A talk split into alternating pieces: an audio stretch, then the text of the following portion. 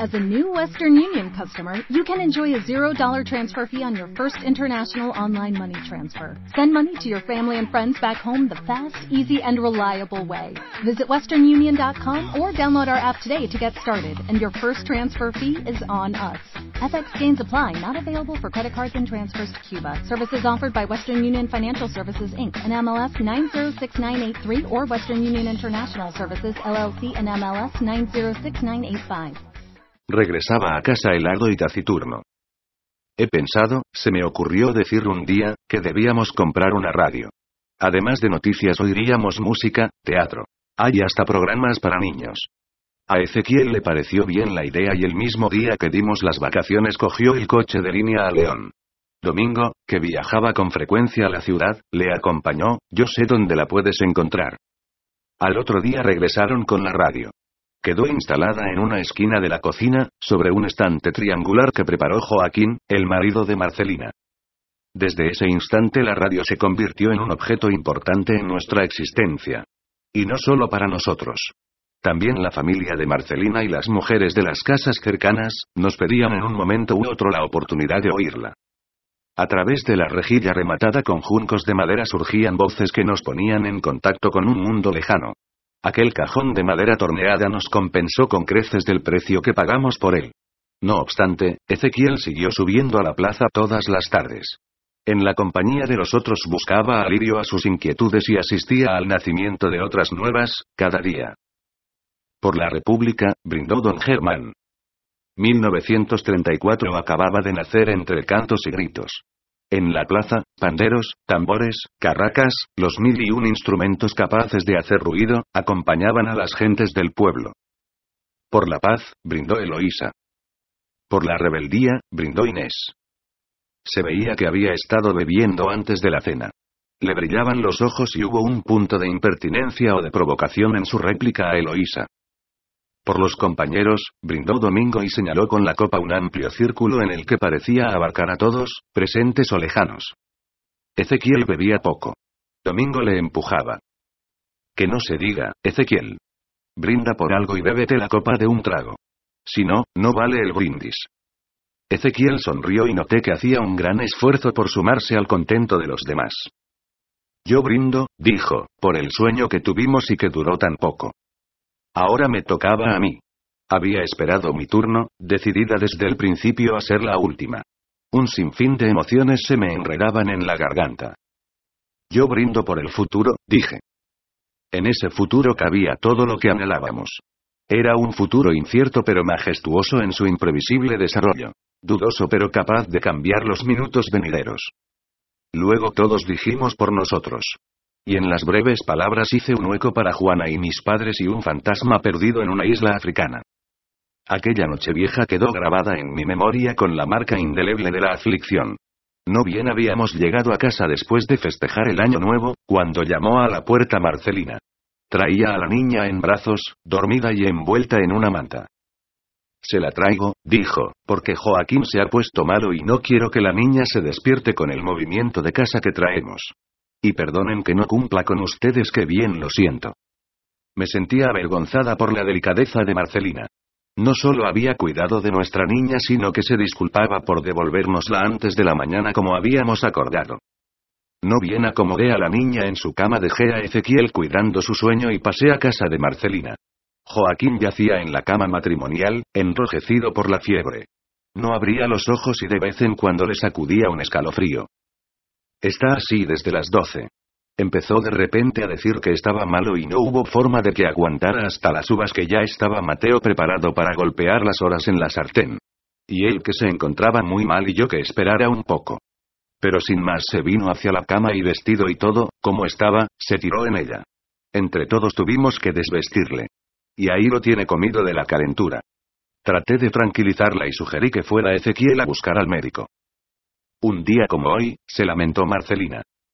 Pero accedió y una hora más tarde llegó el médico de la mina que en cuanto le auscultó diagnosticó que Joaquín era víctima de una pulmonía aguda que, claro, añadió, encima de lo que él tiene. Pero Marcelina no sabía lo que él tenía y tuvo que aclarárselo el doctor, molesto por la ignorancia de ella y por su propia indiscreción. Lo que él tiene, mujer, es lo de muchos, manchas aquí y allá. Pero de esta le doy la baja indefinida y luego que le tramiten la jubilación anticipada. El resto de la noche la pasamos acompañando al enfermo y su familia. Los ratos en que Ezequiel me relevaba los pasé en casa sentada junto a la cama de la niña dormida.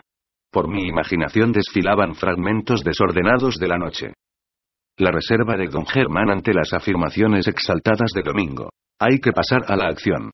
Los socialistas no pueden permanecer indiferentes. La actitud de Inés está hiriendo a Eloísa. El voto de las mujeres, ahí está el error.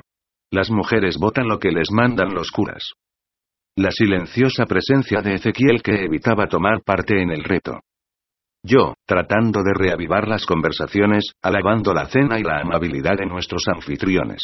Yo, como siempre, buscando el equilibrio y la armonía, sintiéndome desesperadamente responsable no solo de Ezequiel sino de Domingo e Inés. El regreso a casa con Ezequiel que a instancias mías aclaró su postura. No estoy de acuerdo con la forma de atacar a don Germán, pero sí creo que la República está destruyendo el socialismo. Y la llegada con Marcelina esperándonos, la gravedad de Joaquín. Repicaron las campanas de la primera misa de la mañana. Ezequiel abrió la puerta y me sobresaltó. Me había quedado dormida y me dolía la espalda. Pasadas las navidades el invierno se endureció. Las heladas seguían a las nevadas de modo que era difícil andar por la calle sin exponerse a frecuentes resbalones. Recluidos en la cocina oíamos la radio, trabajábamos, jugábamos con la niña, recibíamos visitas. Una tarde se presentó Domingo muy agitado. Me marcho a León, dijo, vamos a organizar un frente de maestros, me han citado con urgencia. Mira esto. Y tendió a Ezequiel una revista que él leyó. Luego me la pasó. Se habla de un frente único y de una actuación pública en mítines. Pero eso no basta.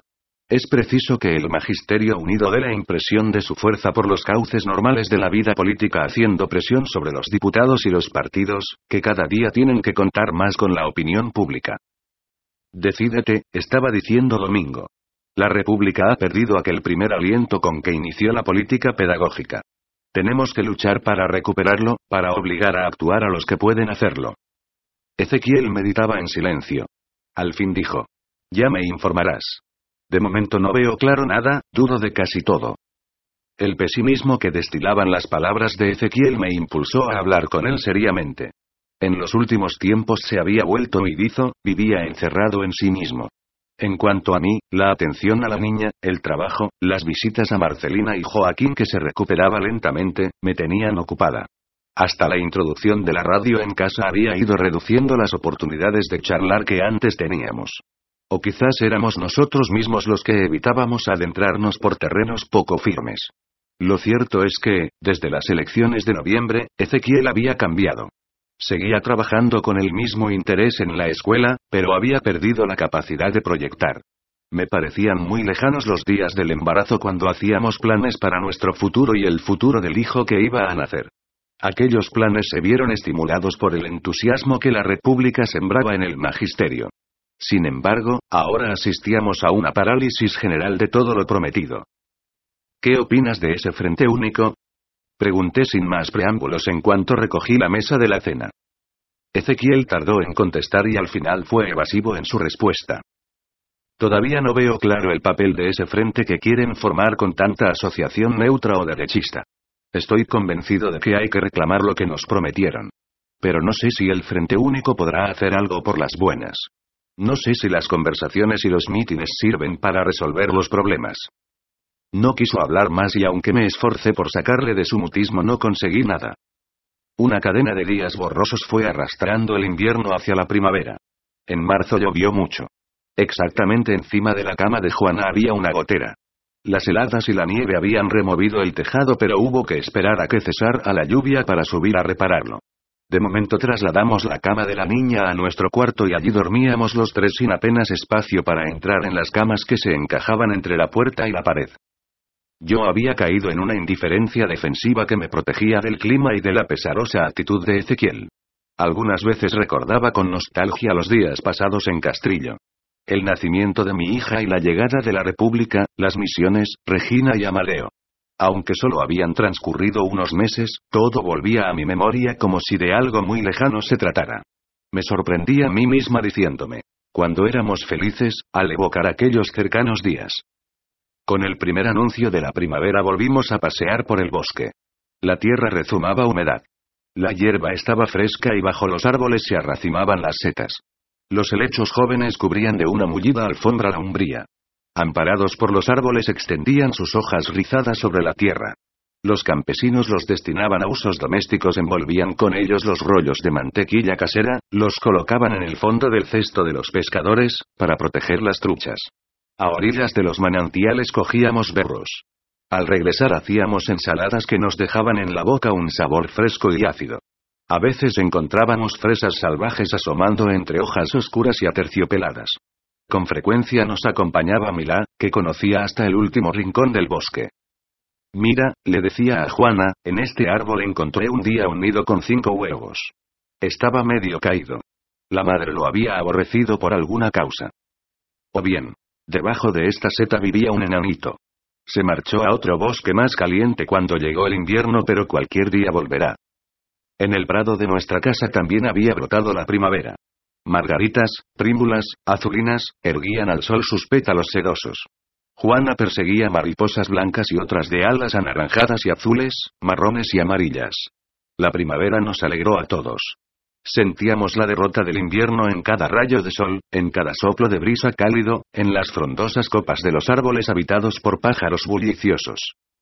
Un día, poco antes de Semana Santa, al salir de la escuela me quedé un instante contemplando los juegos de los rezagados. Los días alargaban poco a poco y los niños aprovechaban la luz para prolongar su actividad. Saltaban excitados con la energía de sus cuerpos jóvenes y de pronto se quedaban quietos, abstraídos en un rapto de ensoñación o pereza. Estaba a punto de subir la escalera cuando vi a una mujer que avanzaba por el patio.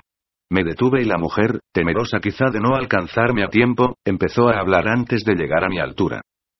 Señora maestra, soy la madre de Aurelia, dijo. Y reconocí en su rostro ajado los rasgos de una de mis alumnas.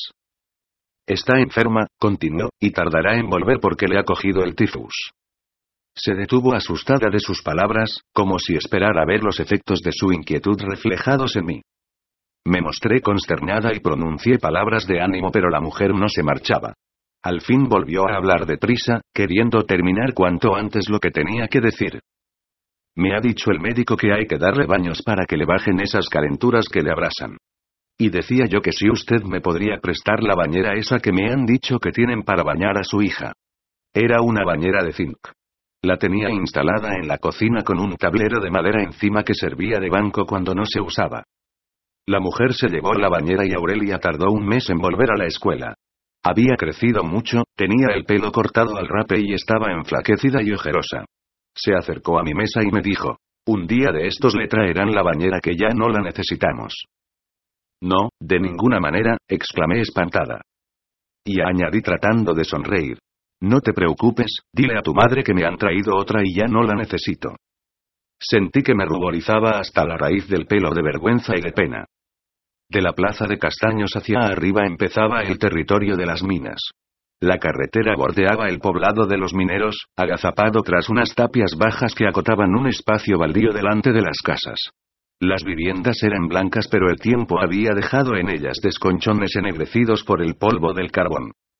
Rebasado el poblado de los mineros, estaba la colonia de los ingenieros con sus chalets y sus jardines cercados por una sólida verja rematada por agujas doradas. Las casas de los ingenieros también sufrían la agresión del carbón y el resultado era una sombra grisácea que borraba el esplendor de los parterres, el rojo del ladrillo, el verdor de la hiedra trepando escuálida por las paredes. La mina había perforado los montes más allá de los poblados.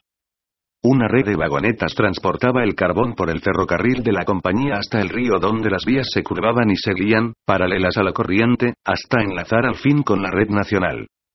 Entre las dos agrupaciones de viviendas, se levantaban las escuelas mineras. La de doña Inés es esta, la que tiene las ventanas abiertas, dijo Milá. Y se despidió de mí con un cariñoso ofrecimiento.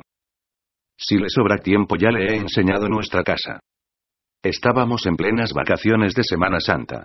Inés me había pedido ayuda para preparar con sus alumnas un acto cultural para el 1 de mayo. Cultural, cultural, había dicho. Así nadie podrá decirme que hago política en la escuela. Me ofrecía prestarle libros, pero ella insistió. Me gustaría que vinieras y así ves a las niñas a ver qué podemos hacer con ellas. De modo que dejé a Ezequiel al cuidado de Juana y subí hasta el poblado con Milá. Por el camino me fue hablando de Inés. Doña Inés me dio clases de pequeña, recién llegada aquí. Pero a mi padre no le gustaba. ¿Por qué? Pregunté yo. Porque decían por aquí que vivía con don Domingo antes de casarse y eso no está bien por el mal ejemplo que nos daba. Mi madre dice que eso no era probado pero la gente habla y habla por los codos. Llamé a la puerta y me abrió Inés. La escuela estaba llena como en un día de clase. En el estrado de la maestra, presidía una bandera de la República clavada en un tiesto y a su lado una niña, de pie, leía en voz alta. Inés me indicó un lugar para que me sentara. La niña se había interrumpido un instante pero continuó con voz vibrante. Y por eso, queridos compañeros, yo os pido en este día del trabajo que os unáis todos formando un frente común contra los explotadores de nuestros padres, contra los que impiden que los hijos de los mineros. Cuando terminó su discurso todas las niñas aplaudieron e Inés pidió calma con las manos. Quiero que conozcáis, dijo, a la maestra de la escuela de abajo. Ella va a ayudarnos a preparar la fiesta. Les leí algunas de las poesías que había seleccionado, les expliqué las posibilidades de representar un entremés, un paso o un romance. Se mostraron interesadas e hicieron comentarios inteligentes. Me parecieron más despiertas que mis alumnas. Muchas han vivido en otros pueblos, me dijo Inés. Se han movido más y, sobre todo, los mineros son más rebeldes que los campesinos. Al llegar a casa le dije a Ezequiel. No sé cómo resultará el acto cultural, pero Inés parece dispuesta a organizar también un acto político. Y le repetí las palabras de la presentadora de la fiesta. Ezequiel no replicó. Yo no creo que haya que politizar a los niños, continué. Creo que hay que educarlos para que sean libres, para que sepan elegir por sí mismos cuando sean adultos. Antes de contestar, Ezequiel buscó las palabras con calma, tratando de encontrar las que mejor expresaran su opinión. Tienes razón, dijo. Yo creo sobre todo en la educación. Pero también entiendo a los que tienen prisa. Porque tengo miedo de que no nos den tiempo suficiente para educar. Aquella noche Ezequiel subió a la plaza. Puse la radio para oír las noticias. Entre otras, se habló de las protestas que habían organizado en Madrid los maestros, por no cobrar el suplemento de casa ni la pequeña cantidad que debían recibir por las clases de adultos. Según la radio, la policía y los guardias de seguridad habían disuelto por la fuerza a un grupo de manifestantes reunidos en el patio del Ministerio de Instrucción Pública. Hubo detenciones, cristales rotos, los maestros, presumía el locutor, están indignados. El buen tiempo encontró a don Germán muy decaído. La firmeza de su paso había disminuido. Se detenía a veces en medio del paseo y respiraba hondo como si necesitara reponer energías. El primero de mayo fue a la casa del pueblo, ocupó un lugar de honor, escuchó los discursos, las acusaciones vertidas contra el gobierno, los himnos coreados por los asistentes. Fue testigo de la tensión enfebrecida de las gentes de la mina y de algunos otros que coincidían con los mineros en la indignación y la protesta. Yo le observaba y noté que todo el tiempo mantenía la barbilla escondida en el pecho, la cabeza baja como si meditara en lo que oía. Solo durante el acto cultural había sonreído con la entonación teatral de los niños que recitaban. Al terminar el mitin la gente se dirigió hacia la plaza y allí siguió reunida, esperando que alguien iniciase un gesto, una demanda de invitación a una acción nueva. No parecían cansados a pesar de la excursión y la comida en el campo y el regreso entre cánticos y gritos para llegar a los actos de la casa del pueblo. Pero nadie propició la escaramuza y se fueron dispersando. Don Germán se retiró del brazo de su hija que le esperaba fuera. Caminaban despacio y se perdieron entre la gente. No está bien, dije a Ezequiel cuando volvíamos a casa. Parece enfermo. ¿Quién? preguntó él. Don Germán. ¿Tú no lo has notado? Movió la cabeza negativamente. Parecía que hubiera estado ausente, atento solo al clamor de las voces unidas, al matiz de los gritos lanzados al aire y repetidos hasta la saciedad. Pero yo no vi odio. No se movían por el odio. Era solo la alegría de la fiesta, dijo. Hasta en los gritos de indignación faltaba odio. El odio apareció más adelante. Era el día del corpus. Solo unos pocos seguían el cortejo que atravesó la plaza para entrar en la iglesia.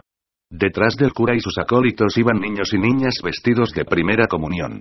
Después marchaban las mujeres con sus velas encendidas. Eloísa iba al frente de una de las dos filas. Marchaban y cantaban. Cantemos al amor de los amores, cantemos al Señor. En algunas ventanas había gente asomada. En la calle se formaron pequeños grupos silenciosos que contemplaban la procesión.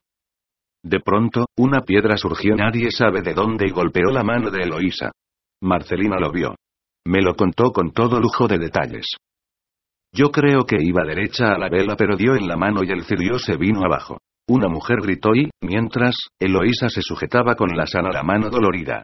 En eso vuela otra piedra y esta sí que se vio venir, venía de la calleja que va a parar a la parte de atrás de la colonia, donde hay tanta taberna y tanta desvergüenza. Y luego otra y otra, una manera de apedrear que todo el mundo echó a correr. Unas tiraban las velas, otras las llevaban cogidas bien fuertes. Los niños lloraban solitos en medio de la plaza, la media docena de ellos que no eran más, pobrecitos tan blanquitos con sus cruces de oro y sus tirabuzones. El cura, el cura entró corriendo a la iglesia para guardar cuanto antes el cáliz con las hostias. Que no es por nada, pero digo yo que mezclar la política con la religión quema el asunto. Y la mina ya se sabe. La gente de la mina es violenta y vive en mucho peligro. ¿Se acuerda usted de la canción aquella que dice que a la mujer del minero la pueden llamar viuda? Eso es verdad porque lo veo yo todos los días y usted también lo ve que en el barrio de abajo hay mucho minero campesino, como mi Joaquín, mineros que no viven en la mina. Pero los que viven ahí, encerrados entre ellos la mayor parte del tiempo, se envenenan unos a otros, ya sabe,